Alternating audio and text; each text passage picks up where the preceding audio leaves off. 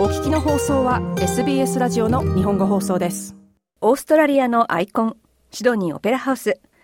昨年亡くなられたイギリスのエリザベス2世女王の手によって1973年10月20日にオープンしました。来月でオープン50年の節目を迎えます。シドニーオペラハウスは2007年にユネスコの世界文化遺産に登録されました。公式発表によると年間1090万人がシドニーオペラハウスを訪れています。今夜はこのシドニーオペラハウスの日本語ツアーガイド、クロフォード貴子さんにお話を聞きます。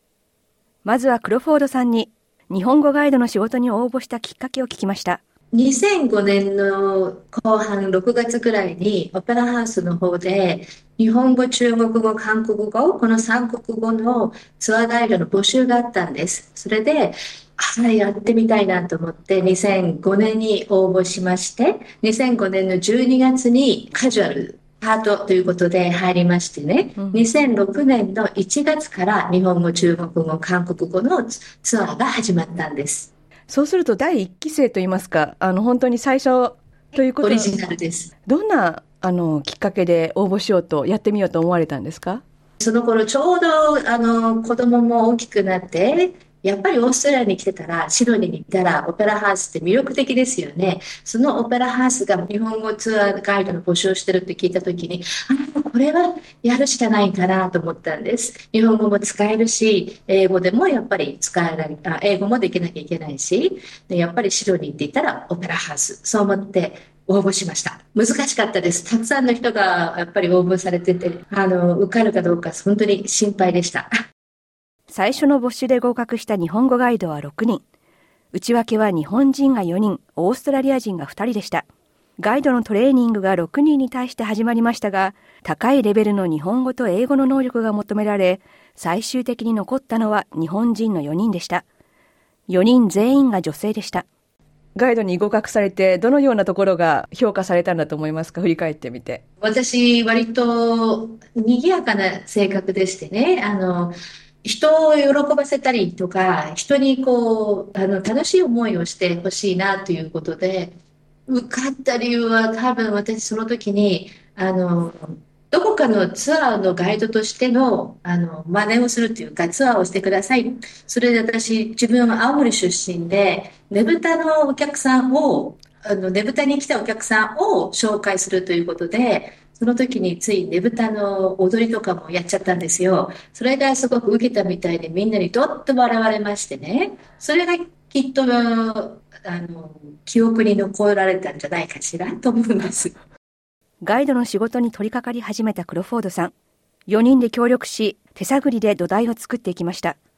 英語でツアーをしなければならなかったんです。トレーニングはみんな英語です。ですからもう私たち女性4人でもうそのトレーニングの人の英語をつ、まあ、訳して、自分たちで訳して、お互いにこれでいい？これでいい？これでいいよね？とか。で、また、あの、その当時割とそのトレーニングの方も、あの、日本の文化とか、そういうのを分かってくださる方々で、英語ではこういうふうにやるけども、もしも日本人の好みに言葉を変えたかったら変えていいよみたいな、それで割と日本人に合うようなツアーを作らなければならなかったんです、私たちが。ですから、翻訳をしながら、そして日本人に会ったツアーは、ですから、チャレンジでした。楽しかったです。で、お互い、あの、や日本語の4人の女性でね、これでいいよねって確認しながら進んできました。だから、今もそうです。新しい人たちも入ってきます。その人たちも、あの、日本語のマニュアルみたいのはないんですよ。彼女たちも英語でまずトレーニングを受けて、英語で自分たちで訳して、それから私たちと一緒に、あの、日本語のツアーのガイドたちと一緒に、これでいいよね、みたいな確認をしながら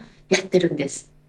たとえある程度決まった言い方のマニュアルがあったとしても、行われているイベントは頻繁に変わり、常にアップデートが欠かせません。基本的に建物とか歴史は変わりませんよね。でも中でやっているショーは毎回変わります。ですからそのショーの説明とかもそのツアーの時にしますから、毎回常に勉強しながらツアーをしていかなきゃいけないんですよ。ですから本当チャレンジなんです。オペラハウス世界遺産ですから、そんなに建物自身は変わらないんですけども、うん、つい最近大きなあのリノベーションがあったんですよ。あの、あの修繕がありました。ですから、今までなかったレールがついたりとか、コンサートホールとか中のステージの内容が変わったりとか、ですからそういうアップデート、みんな英語でまず、あの、トレーニングされて、それを日本語で訳して、という。で、またこれから50周年になるんですよ、オペラハウス。その50周年に向けて、いろいろな、あの、今までなかったようなショーとかも入ってきてるんです。ですから、そういうのも覚えなきゃいけない。安直を見ちゃいけないんでしょうか？もうちゃんと持ってます。安直持ってます。で、やはり日本人のお客さんは、あの、勉強なさっていらっしゃるお客様も多いので、質問もとっても厳しいですよ。ですから、わからない時にはもうすいません、わかりません、すごいですねってお客さんに対しても答えますし、あの、今ね、便利なものがね、携帯という電話という、そういうものがあって、インターネットでちょこっとこう調べたり、もちろん私も小さい自分のね、あの、ともかく数、覚えなきゃいけない数が多いんですよ。予算とか、何人収容とか、お金、その賞はいくらか、そういう金額的な数字とか、そういうのもちょこちょこっと書き、書きながら紙に、で、持ち歩いております。オペラハウスでの日本語ガイドの仕事、大変なこともあるけれども楽しいと語るクロフォードさん。その仕事を17年間続けています。大変な仕事をなぜ続けられるのか、何が魅力なのでしょうか？やっぱりね、オペラハウスね、仕事に来るだけでも楽しいんですよ。あの、入り口にっていうか、遠くから見れますよね。来る、あの、近くついてくるために、やっぱり綺麗だな、変わった建物だな、とかやっぱり思っちゃいますし、その中で働ける。で、また日本人のお客様で、いろいろね、毎回毎回違うお客様いらっしゃいますから、そんなお客様と触れ合うのも楽しいですし、またオペラハウスの一緒に働いてる仲間たち、日本人はもちろんのこと、中国人、韓国人、もう、えね、あの、オーストラリア人、フランス人、中国、スペイン人、ドイツ人、いろんな、今7カ国語でオペラハウスツアーがあるんですよ。ですから、そういう仲間たちといろんな話をするのも楽しいですし、嫌だなと思うこともあるんです。階段ばっかりだから。もうともかく階段登って降りて、登って降りてです。それはすごく辛いですが、まあ仕事終わった後の一品が欲しいからとかね、まあそういうのを考えながら、もちろん毎日は仕事できません。すごい量、あの、階段の量も多いですし、はい、ですから今、日本人の女性7名おります。その7名とローテーション、まあシフトを組んで、週に1回もしくは2回、それでツアーをやっております。ですからやっていける。毎日やってたらきっと体も持ちません。もう17年間やってますけども、もう、もうそろそろ限界だと思うこともあります。日本語ツアーに参加するビジターの数は時期によって波がありますが、多い時で団体客など最高で46人。逆に人数が1人しかいなくてもツアーを行うそうです。1日5本なんですよ。ですからその時間帯によって違うんですが、今、コロナが終わってやっとお客様帰ってらっしゃったんです。ほっとしております。それで大体平均10人行くか行かないかで、そのいい感じで楽しくツアーはできます。うんですから30分のツアーなんですけど、ついつい長引いてしまうこともあります。何かハプニングといいますか、忘れられないツアーとかってありますか？ご自身がされた中で。忘れられないツアーね。うん。ん。まあ、個人的な話になると、とても興味深く聞いてくださったお客さんに終わった後に、もう一生のうちに一度来たかった。って、来て本当によかったって言われたり、もう、あの、握手、握手みたいな、あの、もう、抱きつきはしません、日本人はね。でも握手握手、もうずっとその握手の手が離れられないみたいなとか、特に年配の方とか建築関係の方とかは、逆に建築関係の方いらっしゃると、私たちドキドキするんですよ。私たち建築の知識とか浅いですし、でも、その建築の方々が終わった後に、あ、素晴らしかった、よかったって、そうやって言ってくださると、と、よかったなと、嬉しくなります。あの、ご自身の知ってる人と、まあ、お友達とか、あの、家族とか親戚とかがツアーに参加したこととかってあるんですか？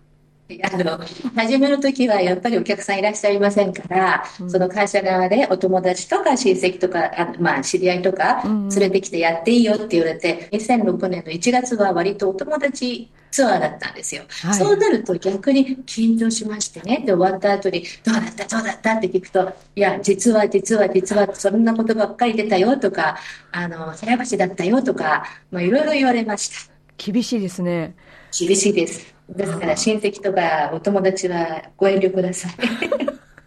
ガイドをしていく中で自分が改めて初めて知ったオペラハウスの姿とかってありますか？オペラハウスね、もちもちろん初めは私、オペラばっかりだと思ったんですよ。でも、オペラハウス、あの、これ6つ会場がありましてね。ですから、オペラはそのものは1年間に184回しかないんです。他に、バレエとかコンサート、いろんなコンサート、子供のコンサートから漫才、あの、コメディとか、だからそういう意味では、わあ、オペラハウスってこんなこともやるの？っていうような、うん、そのようなたくさんの変わったショーがあるんですよ。こん。なことやっていいの？みたいな、あの、オペラハウスに、スタジオという小さいあの会場がありましてね、はいはい、そちらの方では、そちらの方ではキャバレーみたいなのもやるんです。だから、え、いいの？い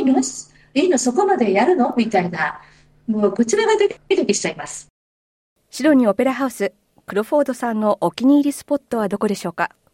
そうですね。オペラハウス、あの、これ、建物の作り方が大変難しかったんですよ。その建物の作り方がよくわかる、コンクリートのブロックでできてる、レゴみたいな、積み木みたいな、あの、部分、あ建物で、それがはっきりわかる部分があるんです。中に入ってらっしゃるとね。その部分で私いつもお客さんに、あの、ここ写真どうです？みたいな、ここ私好きなんですよって、そういう部分はあります。場所があります。ツアーに入ってこないと見れないんですよね。外で見ても本当にいい建物ですけど、中から外を見れる。中からその素晴らしいハーバーブリッジとか、海、本当に綺麗です。このオペラハウスに入ってきて、あの、ロビーがあるんですけどね、北側の方の、うん、そちらから見るシドニーの景色、夕焼けの時はもう真っ赤に染まる、その夕日を見ながら、すごいロマンチックで、あの、実際、まあ、日本人のお客さんはいらっしゃいませんけども、英語のツアーなんかでは、そのツアーに入ってきて、その景色の素晴らしいところでプロポーズするっていう男性も多いそうなんですよ。この17年間、日本人のツアー参加者に何か変化はあったのでしょうか？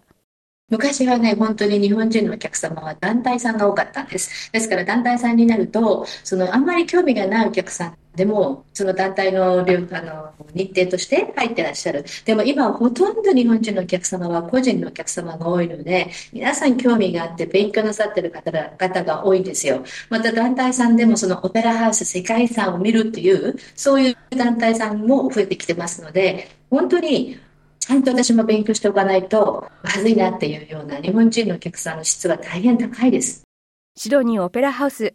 クロフォードさんにとってどんな存在なのでしょう？今もう17年間もやってて、やっぱりある程度オペラハウス、ハウスという名前ですよね。ですから、まあ、私の家じゃないんですけども、ついついオペラハウスの話をするときには、自分の家みたいな、そのじ、あの、なんとなく親しみを込めて、で、壊れたら困るし、汚れても困るし、うん、そういう感じでオペラハウスと接してるよ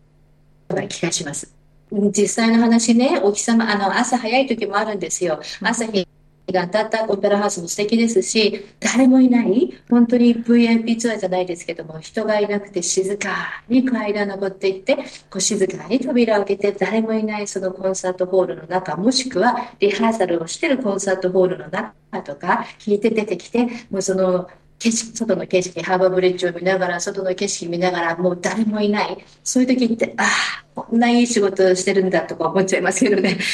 シドニーオペラハウスの日本語ツアーガイド、クロフォード貴子さんでした。シドニーオペラハウスでの日本語ガイドツアー、そして50周年記念イベントについては、シドニーオペラハウスの公式ウェブサイトをご覧ください。もっとストーリーをお聞きになりたい方は、iTunes や Google ポッドキャスト、Spotify などでお楽しみいただけます。